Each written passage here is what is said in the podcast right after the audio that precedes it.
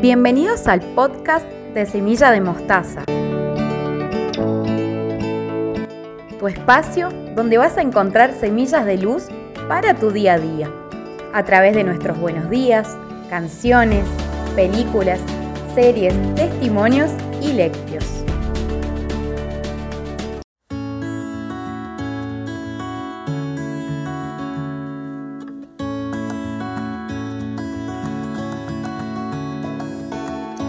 Hermanas, hermanos, le habla el padre Pancho Lezama, salesiano de Don Bosco, desde Montevideo, Uruguay.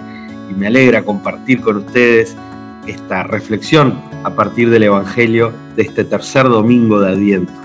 Este tercer domingo que la iglesia llama el domingo gaudete, una palabra latina que significa alégrense y que es tomada de la carta de San Pablo que también se lee hoy en la liturgia. Es el domingo entonces de la alegría, pero es una alegría especial.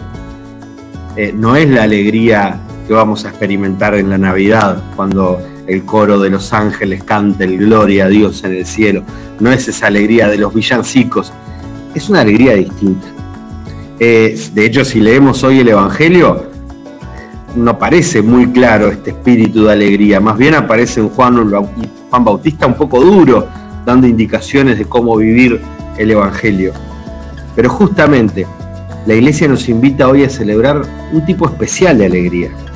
A mí me hace acordar a un capítulo del Principito, ese libro que muchos de nosotros quizás hemos leído o al menos hemos escuchado porque tiene frases muy conocidas y algunas imágenes. Bueno, en ese libro el Principito en un momento se encuentra con el zorro y el zorro, entre tantas cosas muy bonitas, le dice, cuando yo sepa que tú vendrás a las 4, me pondré contento desde las 3. Qué lindo esto, ¿verdad? La certeza de que va a llegar el amigo, el deseo del encuentro con el amigo genera ya una alegría, que no es la alegría del abrazo, pero es esa alegría del deseo, la alegría que nos pone en tensión, que nos pone en camino. Y es eso lo que nos invita a vivir el Evangelio de hoy.